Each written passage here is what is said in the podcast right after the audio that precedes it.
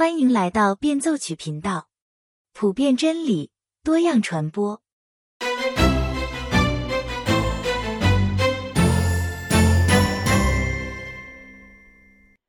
大家好，今天我们来开始《梦幻巴士》第一章的解读。在这一章里，路易斯发现自己在 Great Town 这个叫幽冥城的地方转来转去。这个城里面空空荡荡的，一个人影都看不到。直到他发现有一群人在一个巴士站那里排队，于是他就凑了上去。在排队的时候，有好些人陆陆续续的因为各种不同的原因离开了。最后，巴士终于来了，金光闪闪，非常漂亮，和这幽暗的小镇形成了鲜明的对比。然而，排队的这些人却很看不惯长相威严的司机，他们争先恐后的挤上车。路易斯是最后上车的。他本来想图个清静，但是有一个头发乱糟糟的人走到他旁边，拿出自己的诗，想让路易斯来读一下。就在此时，路易斯意识到，他们的巴士已经腾空而起，而幽冥城消失在巴士下方的雨雾之中。现在就请您欣赏《梦幻巴士》第一章。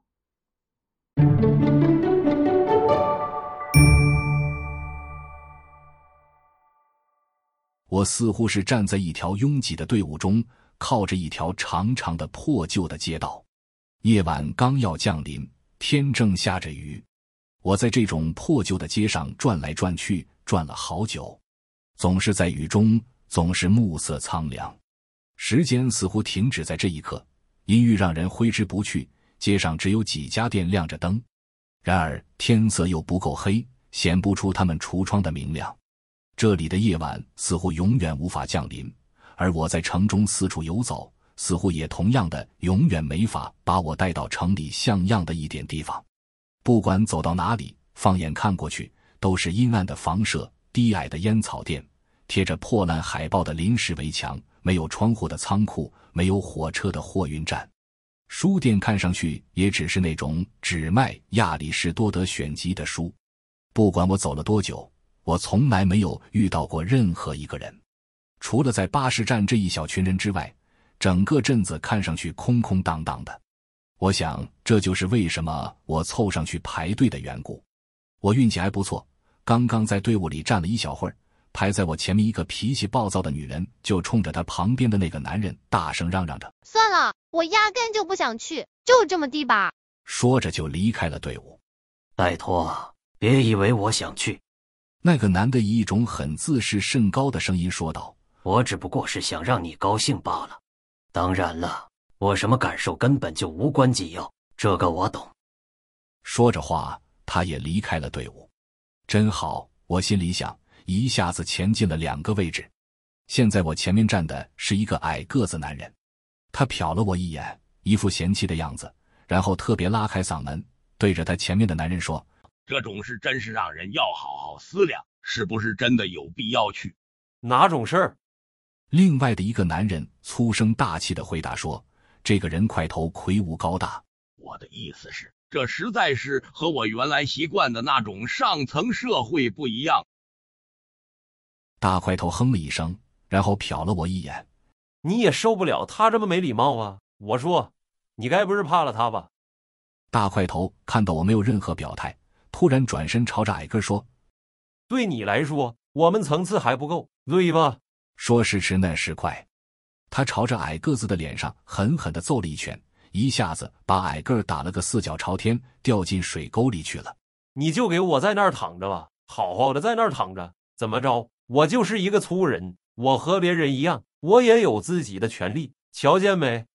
矮个子爬起来。看样子，他并不想重新回到自己的位置，一瘸一拐的走掉了。我小心翼翼的上前一步，站在了大块头后面，庆幸自己又往前进了一位。没过一会儿，在大块头前面，两个年轻人也手拉手的离开了。他们身材修长，都穿着裤装，嘻嘻哈哈的嬉笑打闹着。我都搞不清楚他们到底是男是女，但是看上去他们情愿和自己的伙伴在一起。而不愿意排队等车，这么多人，我们肯定上不去。排在我前面第四位的一个女人在说话。给我五块钱，我跟你换个位置，怎么样？我听到钱币叮咚作响，接着那个女人发出一声尖叫，然后人群里爆发出一阵哄堂大笑。受骗的女人冲出她的位子，想要抓住那个骗她钱的男人，但是其他人马上上前一步，把她挤了出去。就这样，一点一点的，队伍越来越短。等到巴士到站，这长长的队伍已经少了好多人，大家肯定都能有座位。这是一辆非常漂亮的巴士，全身闪着金光，色彩鲜艳。司机本人似乎也笼罩在光里，他单手开车。另一只手在脸前挥舞，似乎是想挥开雨中油腻的水汽。他一出现，人群里就有人开始唧唧歪歪了。看上去他还挺享受的，哟，对自己很满意啊！我的老天啊，他别那么夸张好吗？是不是觉得他有多了不起呀？瞧都不瞧我们一眼，他以为他是老几呀？你瞧瞧，这车金光闪闪，又红又紫的，这多浪费呀！为什么他们不把这点钱花在这边的住房维修上？瞧他那副德行，我真想好好教训他一顿。至于我，我在司机脸上看不出什么洋洋自得、自高自大的神气。那些唧唧歪歪的人指责的，在巴士司机脸上根本找不到。在我看来，他一副很有威严的样子，一心一意想把车开好。巴士上位置很多，尽管如此。这些等车的人还是争先恐后抢上前去，生怕抢不到位子。我最后一个上车，巴士只坐了一半，于是我选了最后排的一个位置，和其他人都保持距离。偏偏有一个头发乱糟糟的年轻人立刻向我走过来，坐在我身边。他刚坐定，车子就发动了。我注意到你对这些人的态度和我一样，我就搞不懂了，他们干嘛一定要来？我们到了那边之后。他们肯定不会喜欢，还不如就待在这儿。但是对你我来说就不一样了。他们真的喜欢这地方吗？对他们来说都无所谓。这里有电影院、炸鱼薯条店、广告，还有所有他们想要的东西。但是这里一点精神生活都没有。不过他们反正是不在意的。我刚到这儿就发现这一点了。我早该坐第一班车离开，但是我以为我能够叫醒一些人。我找到一些老朋友，想搞一个小圈子。但是他们看上去都已经和周围的环境融为一体了，浑浑噩噩的。在我来之前，我就对史瑞尔有点怀疑。我一直觉得他挺虚伪的，但至少这人还有点脑子。虽然他没什么创意，但是有些评论都还值得听听。但现在，除了他的自以为是之外，他什么本事都没了。上一次，我想念点作品给他听听。哦，等一下，不妨你帮我看看。我看见他从口袋里掏出一叠厚厚的文稿，吓得我打了一个激灵。我嘟嘟囔囔地说：“眼镜没戴。”然后突然我大声喊道：“看，我们离开地面了！”果真如此，就在我们下方几百英尺的地方，我看到城里那些潮湿的屋子，屋顶半隐半现的在雨雾中层层相连，一望无际。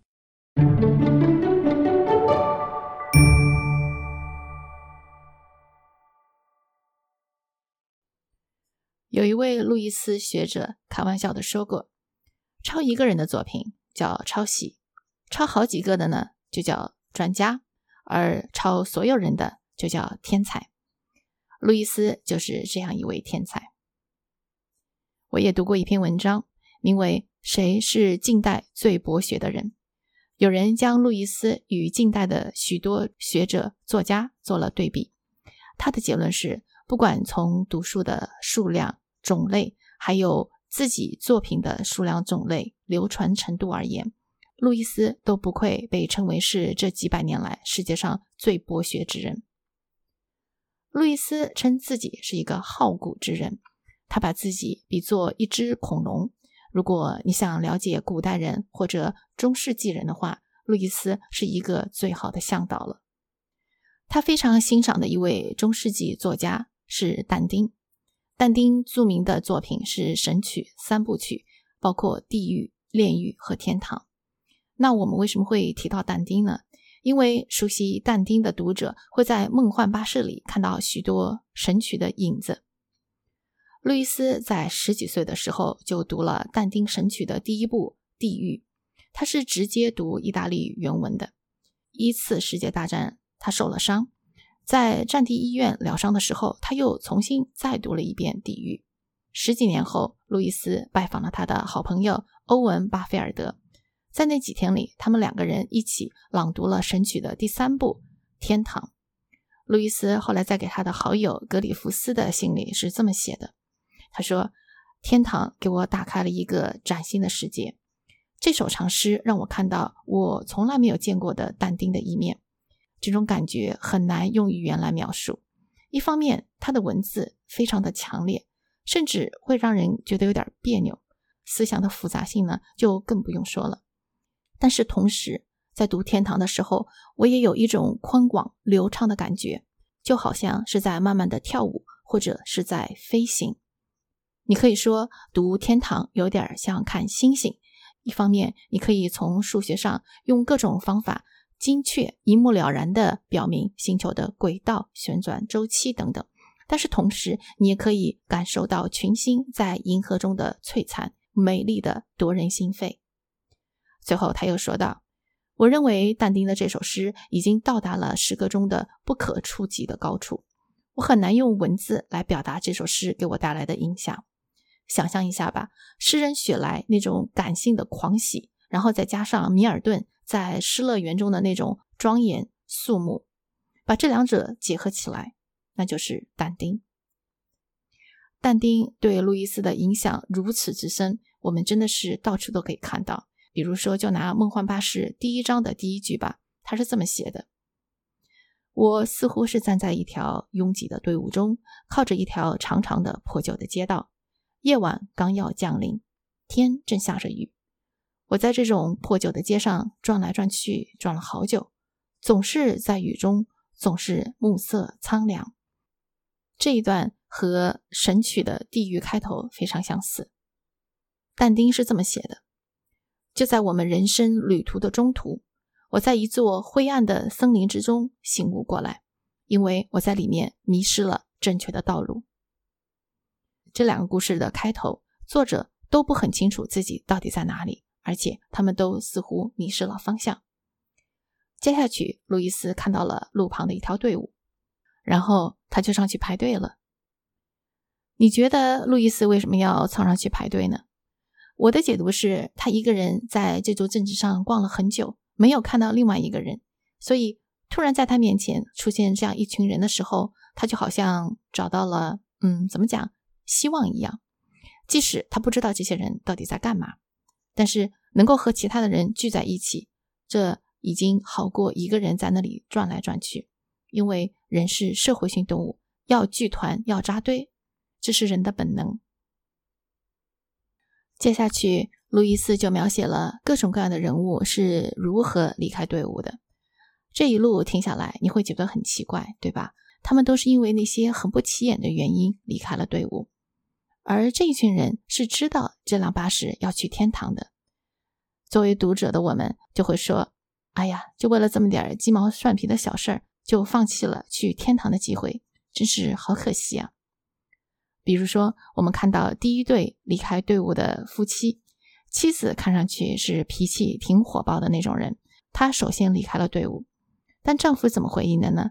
丈夫是以一种软暴力的方式来回应的，他没有直接说“你干嘛不去啊”或者怎么怎么着，而是以一种很委屈的口气说：“我不过就是让你高兴罢了。当然了，我怎么想无关紧要。”如果说妻子离开的时候是因为她把自己的感觉放在第一位，丝毫不考虑丈夫的感受，这是一种骄傲。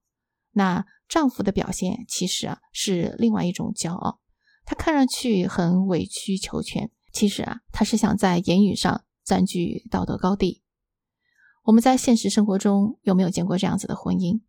一方有着明显的恶习，吃喝嫖赌样样都来，另一方却不离不弃。只不过这种不离不弃，不是为了让对方走出来，而是让他本人可以在别人面前有夸耀的资本。当然，这个夸耀是打引号的夸耀。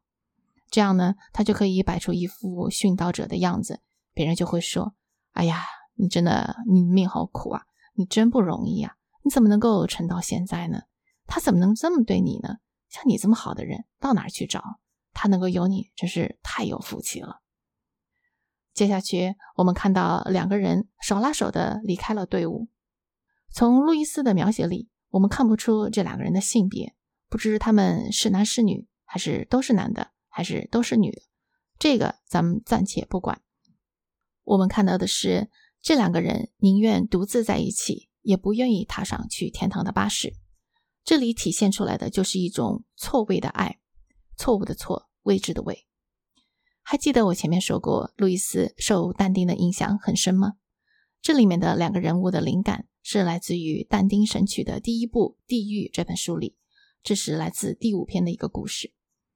在这一段里面，但丁下到了地狱的第二圈，他听到悲惨的声浪，随着哭泣的袭击，他到了一块没有光的地方，那里好比是海上，狂风正在猛烈地吹着，地狱的风波。永不止息，把许多幽魂吹得飘来飘去。有时候撞在断崖绝壁上面，幽魂就呼嚎痛哭。这一圈的地狱是惩罚那些犯了淫乱之罪的人。他们当年在地上的时候，都是屈服了肉体而忘记了理性。这个时候，但丁看到一对灵魂紧紧地绕在一起，随着风起起伏伏，飘来飘去。好不容易风速放慢了一点。但丁便走上前去问：“他们是怎么会在地狱里的？”这一对鬼魂名叫弗兰西斯卡和保罗。弗兰西斯卡负责讲述他们的故事，而保罗只是在一旁哭泣。弗兰西斯卡当年因为政治联姻的关系，被许给了一名叫做约翰的贵族。可是约翰有残疾，而且还是一个大老粗。然而，约翰的弟弟保罗却是十分的俊美，而且文质彬彬。弗兰西斯卡说，有一天啊，他和保罗为了消遣解闷儿，一起读一本圆桌骑士的浪漫故事。读着读着，他们就爱上了对方。就这样，弗兰西斯卡和保罗有了私情。有一次被约翰撞见，约翰大怒之下把两个人都杀了。即使是在地狱里面，弗兰西斯卡还在为自己辩解。他说：“爱绝不轻易放过被爱的，爱让我很热烈的喜欢上了保罗。你看，就是现在，他也离不开我啊！爱使我们同时同地到一个死。”他的言下之意就是说，爱是多么美好的事情。我爱他，他爱我，我们难道做错了吗？路易斯在《四本爱》这本书里说道：“每一种人类之爱在达到巅峰时。”往往都宣称具有神圣的权威，他的声音听起来仿佛就是上帝自身的意志。他告诉我们要不计代价，要求我们彻底委身，不顾一切，暗示我们一切行动只要是真心为爱而做，就是合法的，甚至值得称赞。当爱成为上帝，爱也就成了魔鬼；当爱成为上帝，爱也就成了魔鬼。这句话就是我们这一期的金句。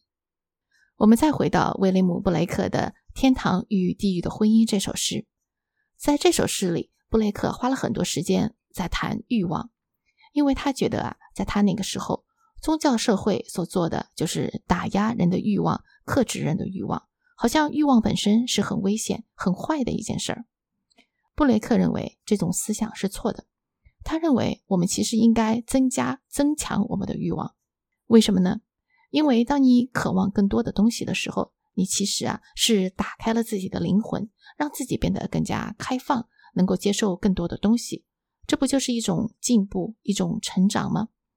在接下来的篇章里，我们会看到路易斯他不完全反对这种观点，但是路易斯说欲望是好的，但是欲望或者爱。必须要有正确的次序，否则爱就成了魔鬼。比如说，拿在巴士站排队的这些人来说，他们其实每个人都只是关注自己的需求，把自己的欲望放在第一位。比如说那一对夫妻，他们把自己的骄傲放在了和平相处之上；比如说那一对不知男女的伴侣，他们把对彼此对方的爱恋放在了去天堂这个终极目标之上。他们爱错了对象，爱错了方法，结果非但没有扩大自己，反而是让自己变得越来越小，越来越固步自封，越来越孤独。